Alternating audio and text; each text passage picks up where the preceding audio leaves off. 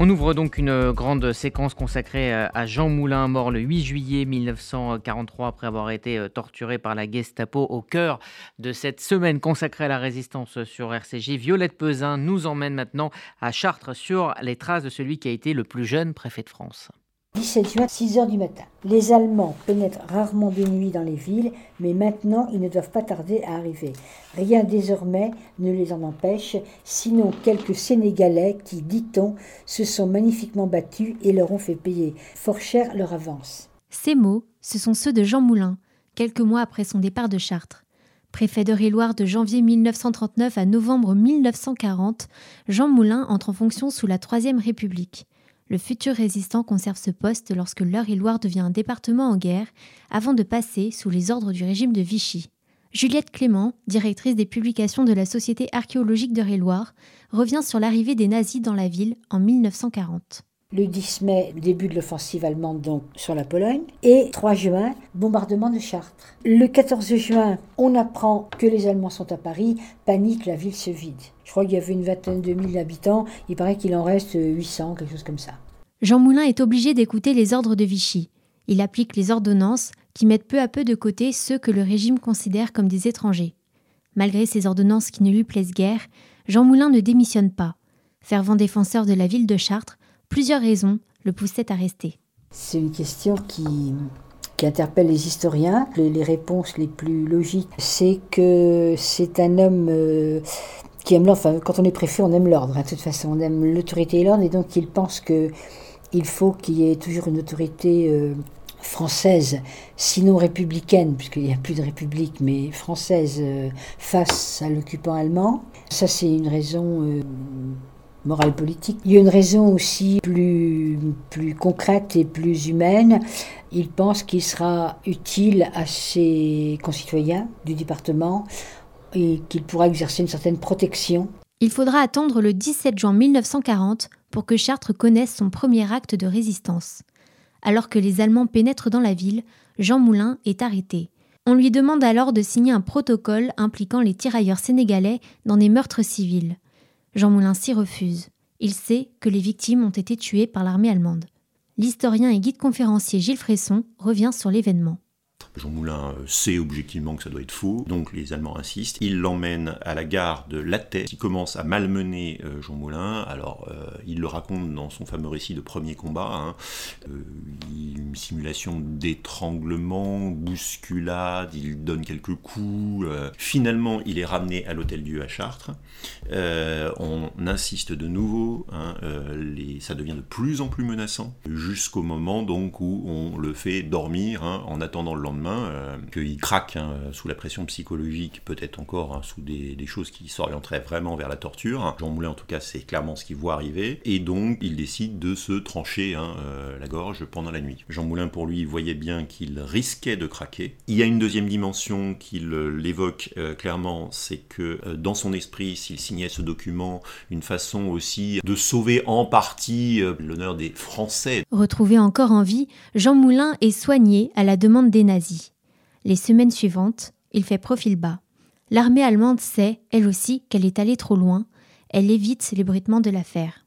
Cinq mois plus tard, Jean Moulin est révoqué de son poste de préfet le 2 novembre 1940.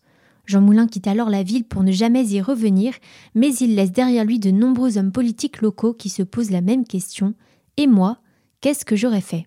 Quand vous êtes responsable, en charge d'un poste public dans une période comme celle-ci, jusqu'où vous acceptez de rester en poste, jusqu'où vous vous dites je démissionne, jusqu'où vous acceptez des compromissions avec vos convictions, et même cet acte de résistance, hein, quand il a euh, sauvé l'honneur des, tirailleurs sénégalais, euh, est-ce que moi j'aurais été capable physiquement de tenir hein?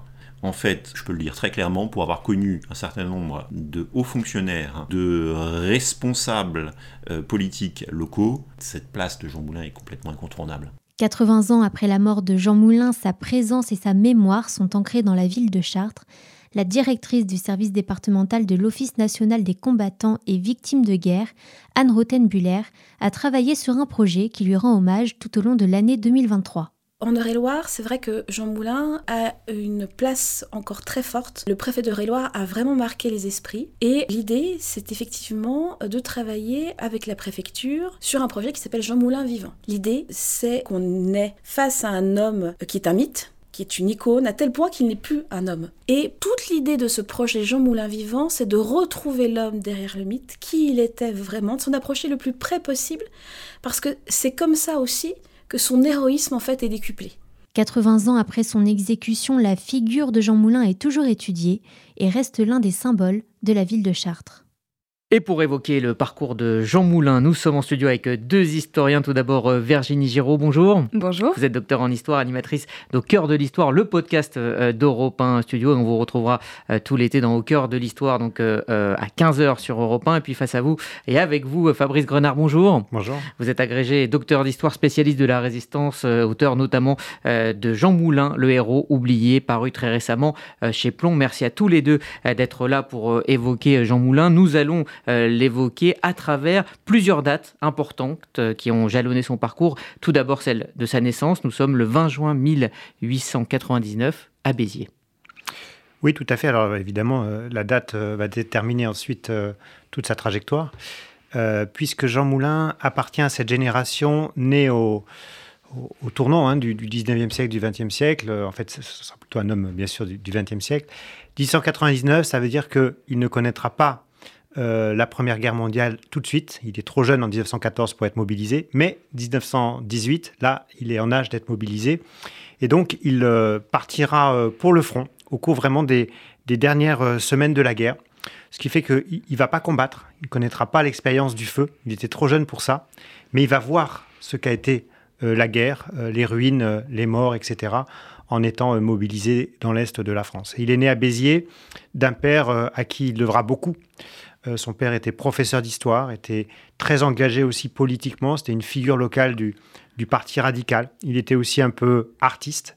Et surtout, c'est son père qui lui mettra le pied à l'étrier dans la carrière, puisque c'est lui qui le fera entrer au cabinet du, préfet de, l'Hérault. À cette époque-là, il a seulement 20 euh, ans, c'est ça?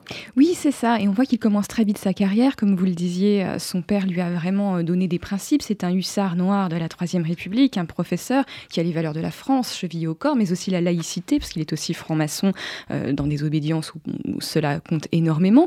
Donc il porte en lui, Jean Moulin, les valeurs de la France de son époque qu'il faut défendre. Et c'est une France qui est plutôt belle, qui accueille, qui fédère une France comme il faudrait qu'elle redevienne peut-être celle de la Troisième République.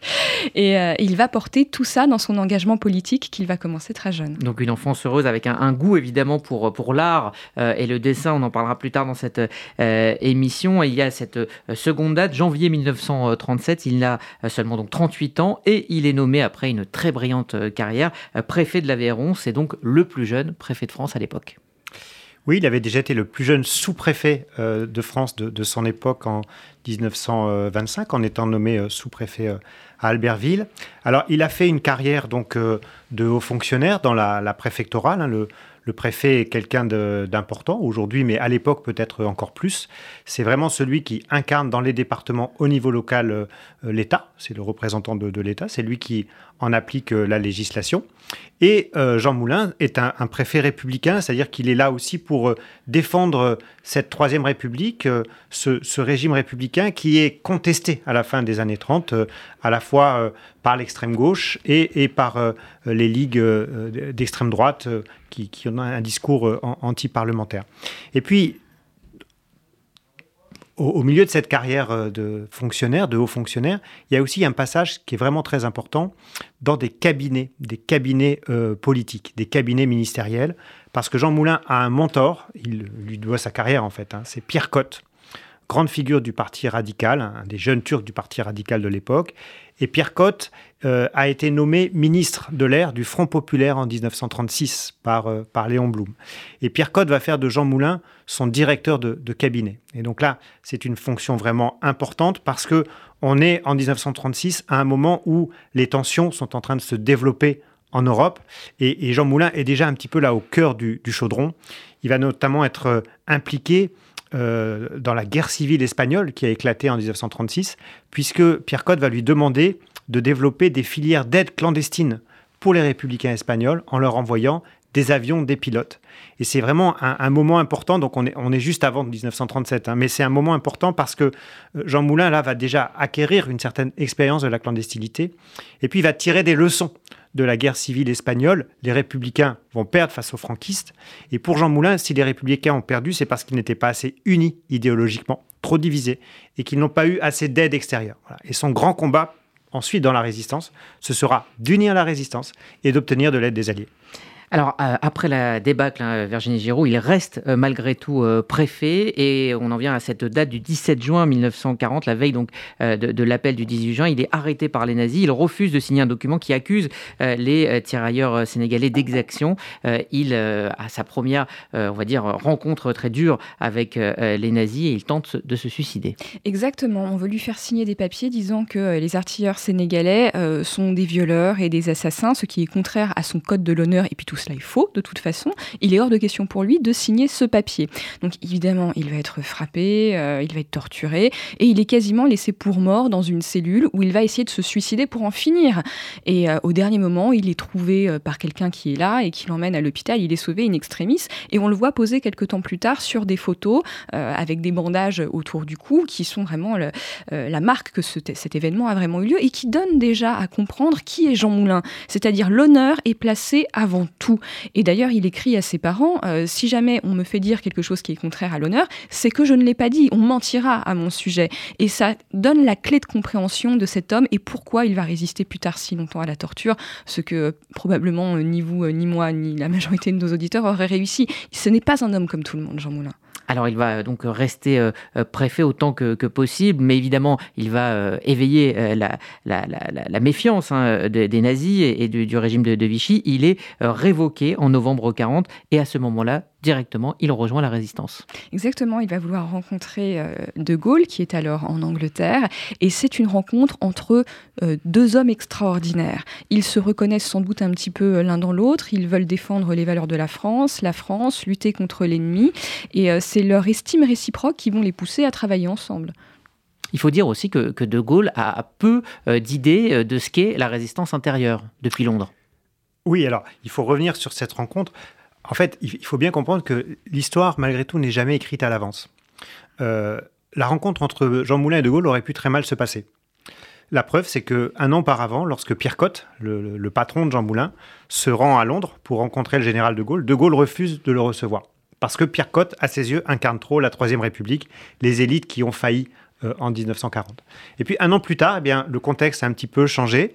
Là, De Gaulle accepte de recevoir euh, Jean Moulin, ce, cet ancien préfet, d'abord parce qu'il a peu de cadres autour de, lui, de ce, niveau-là.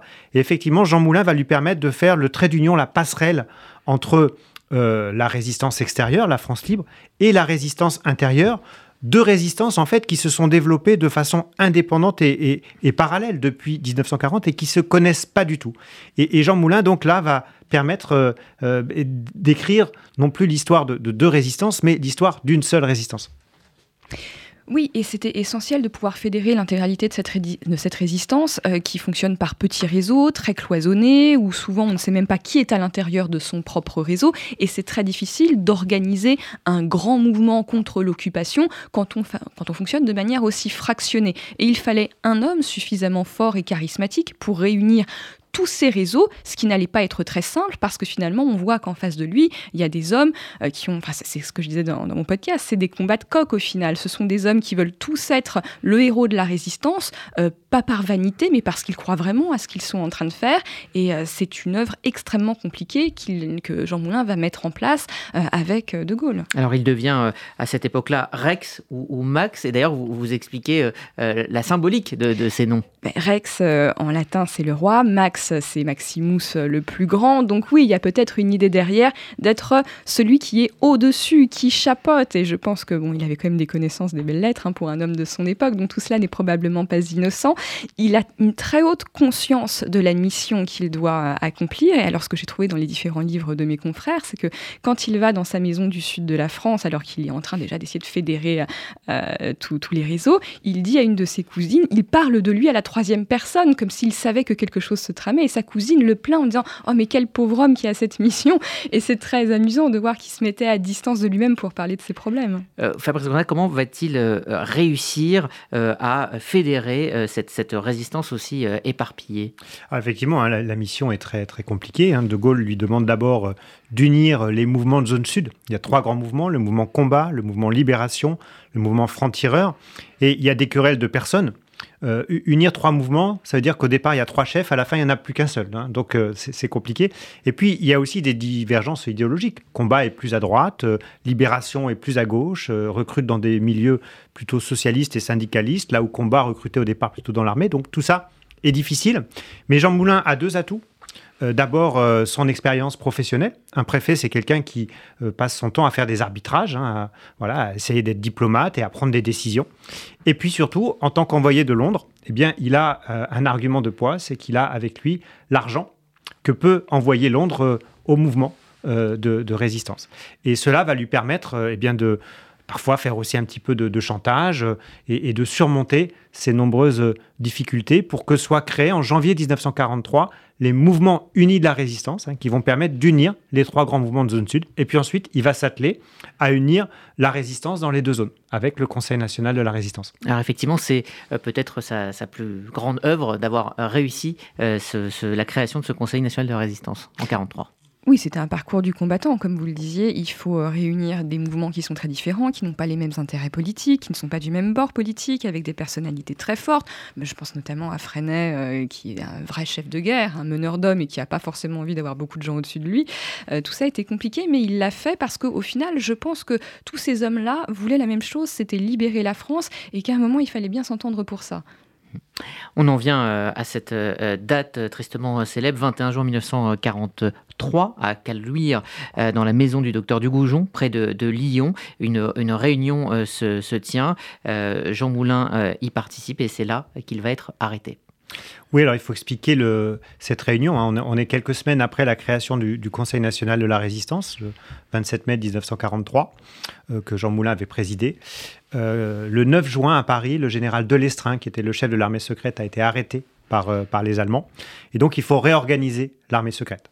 Et c'est pour ça que euh, Jean Moulin veut organiser cette réunion à Caluire, dans la banlieue de, Lyon, avec des responsables de la résistance de zone sud pour trouver le, pas encore le remplaçant du général de Lestrin, mais au moins trouver une situation temporaire. Voilà, Et il y a un invité qui va se rendre à cette réunion qui n'y était pas invité. C'est totalement contraire, ça, à toutes les règles euh, de la clandestinité. Cet invité, c'est René Hardy.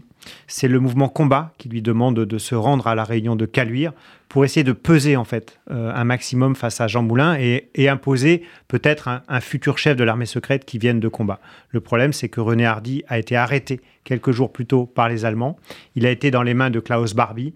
Alors, il a été innocenté deux fois par la justice, donc on, ne sait toujours pas vraiment ce qu'il y avait dans sa tête. Est-ce qu'il a trahi sciemment ou, pas? Mais ce qui est sûr, c'est que c'est bien lui qui mène les Allemands euh, jusqu'à la maison du docteur Dugoujon et qui permet à Klaus Barbie d'arrêter Jean Moulin. Il reste quelques, quelques zones d'ombre hein, sur les, circonstances de son arrestation. Euh, euh, s'ensuit Virginie Giraud quelques jours de torture. Vous expliquez dans, votre podcast que généralement, euh, c'est un ou deux jours le temps de faire disparaître euh, l'épreuve. Il va tenir euh, cinq jours jusqu'au, jusqu'à cette date du 8 juillet où il est envoyé à Berlin et il, meurt dans, ce transfert. Exactement. Il y a quand même des consignes pour les résistants qui sont arrêtés. C'est qu'il faut laisser le temps de nettoyer un petit peu la place, c'est-à-dire d'enlever les, boîtes aux lettres dormantes, c'est-à-dire tout ce qui, tous les petits lieux qui peuvent servir à cacher des courriers. Il faut laisser les réseaux se disperser pour protéger les gens qui travaillent avec vous.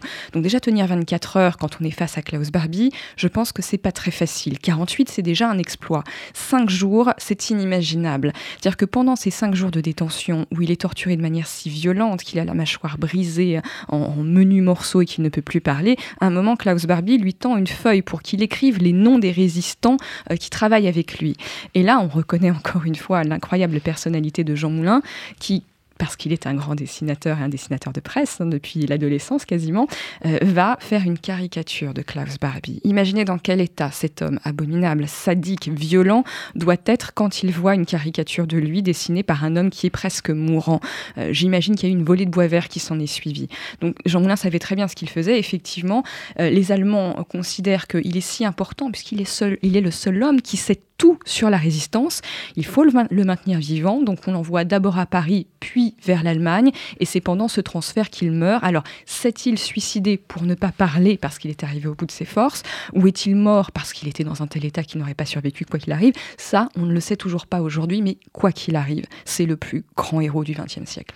Alors, il y a une dernière euh, date, euh, plusieurs années euh, après, évidemment, le 19 décembre 1964, ce transfert des cendres de Jean Moulin euh, au, Panthéon et ce discours euh, de Malraux. Euh, pourquoi Jean Moulin est-il devenu l'image absolue de, la résistance? Je vous pose la question à, tous les deux. Fabrice Grenard. Alors d'abord, il ne l'a pas été immédiatement. C'est ça qui, peut surprendre. Mais sous la 4ème République, Jean Moulin, bon, on, l'honore localement, hein, là où il est, il est passé. Mais c'est pas une des grandes figures de la résistance, tout simplement parce qu'avec la 4ème République, on a un retour à la logique des partis. Et chaque parti va mettre en avant euh, euh, son héros. Euh, les socialistes vont mettre en avant Pierre Brossolette, les communistes Daniel Casanova ou Guy Moquet. Jean Moulin, lui, n'était d'aucun parti, donc il n'entrait pas dans cette logique-là. Mais bien sûr, le retour au pouvoir du général de Gaulle en 1958 va remettre Jean Moulin sur le devant de la scène sur le plan mémoriel, et cette cérémonie, le transfert des cendres au Panthéon, a été un moment très fort qui, va vraiment installer Jean Moulin dans notre mémoire nationale. D'ailleurs, ce sont les cendres présumées de Jean Moulin, c'est-à-dire qu'il y a un doute sur l'identité euh, de ces cendres, si je puis dire, mais parce qu'à ce moment-là, il faut un symbole qui fédère. Euh, la guerre est finie depuis presque 20 ans, et l'idée, c'est qu'on laisse ça derrière soi avec une figure qui devient symbolique de tout ce qu'a été la résistance. Et il est le martyr idéal de la cause, et je crois qu'on devrait faire écouter à, tous les adolescents et les jeunes le discours de Malraux, qui, qui, vraiment donne la chair de poule quand on l'écoute et qui dit ce qu'a été la guerre et la façon dont elle entre dans l'histoire.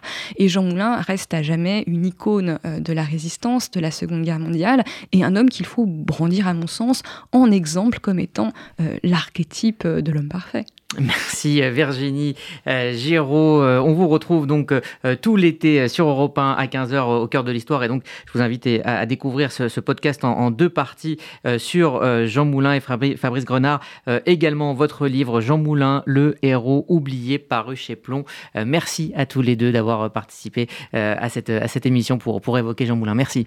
Et on évoquait donc euh, euh, il y a euh, un instant ce goût de Jean Moulin pour l'art. Il était artiste, collectionneur d'art, caricaturiste, une facette du résistant que peu connaissent et dont nous parle Lou Cohen. Dès l'école, Jean dessinait beaucoup en caricaturant ses professeurs. C'est ce que raconte sa sœur lors dans le documentaire romanin L'autre Jean Moulin de Daniel Ablin.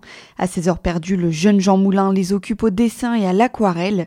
À la fois caricaturiste, graveur sur bois, galeriste et collectionneur, Jean Moulin était un grand passionné d'art. À ce Jean Moulin héroïque, chef du peuple de la nuit, ancien préfet, se juxtapose une autre facette inattendue dans laquelle se révèle un autre Jean Moulin, l'art. Ces caricatures sont publiées pour la première fois en 1915 sous le pseudonyme de Romanin. C'était dans l'hebdomadaire satirique La Bayonnette. Étudiant en droit, il paye même ses études en vendant ses dessins et même quand Jean Moulin entre dans la fonction publique à 22 ans, il n'abandonne pas son carnet de croquis.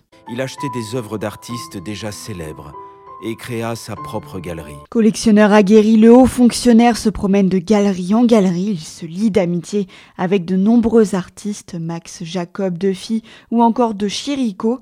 Il devait même exposer sa collection à New York avant la guerre, mais ses connaissances en art serviront tout de même aux résistants. En 42 et 43, Jean Moulin est officiellement un marchand d'art à Nice, une couverture qui lui a permis de franchir plusieurs fois la ligne de démarcation mais la guerre l'oblige à stopper net sa carrière d'artiste. Le corps hurlant, le visage tuméfié, le regard fixe, Jean Moulin vit ses derniers instants au fond d'un wagon fortement surveillé. Il ignore qu'il deviendra un héros et que sa dernière sépulture sera le Panthéon. Le documentaire romanin L'autre Jean Moulin est disponible sur Arte. Merci euh, Lou Cohen. Et pour euh, terminer cette page spéciale Jean Moulin, nous allons revenir en décembre 1964, 20 ans après euh, la mort du résistant. Ses cendres présumées sont transférées au Panthéon. Retour sur le discours d'André Malraux avec Églantine Delalleux. Les cendres de Jean Moulin repose désormais au Panthéon. C'est dans un vent glacial et un paré grisâtre que le chef de file de la résistance française entre dans la légende. Le 19 décembre 1964, place du Panthéon, les drapeaux et les voiles tricolores se balancent au-dessus du cercueil gris contenant les cendres présumées de Jean Moulin. 21 ans après sa mort, son corps n'a jamais été identifié. C'est un an plus tôt, en 1963, qu'André Malraux, alors ministre des Affaires culturelles, suggère pour la première fois la panthéonisation de Jean Moulin. Le but, réunir les Français autour d'une figure consensuelle en cette période marquée par la guerre d'Algérie et les manifestations pour le suffrage universel direct. Devant un parterre de politiques et de résistants, André Malraux s'installe derrière un pupitre équipé de plusieurs micros. Le Président de la République, voilà donc plus de vingt ans que Jean Moulin partit. Par un temps de descente sans doute semblable à celui-ci pour être parachuté sur la terre de Provence et devenir le chef d'un peuple de la nuit. Au début de son discours, il ne s'adresse qu'à une seule personne, Charles de Gaulle, alors président de la République, une manière de donner une dimension nationale à cet hommage. Pendant plus de 20 minutes, André Malraux prononce un discours mythique et qui marquera les esprits d'une voix solennelle et fascinante. Comme Leclerc entra aux Invalides avec son cortège d'exaltation dans le soleil d'Afrique, entre ici, Jean Moulin, avec ton terrible cortège. Le cercueil est ensuite porté par huit militaires à l'intérieur du Panthéon au son de la marche lugubre et du chant des partisans. C'est finalement la résistance française qui entre dans le temple de la République.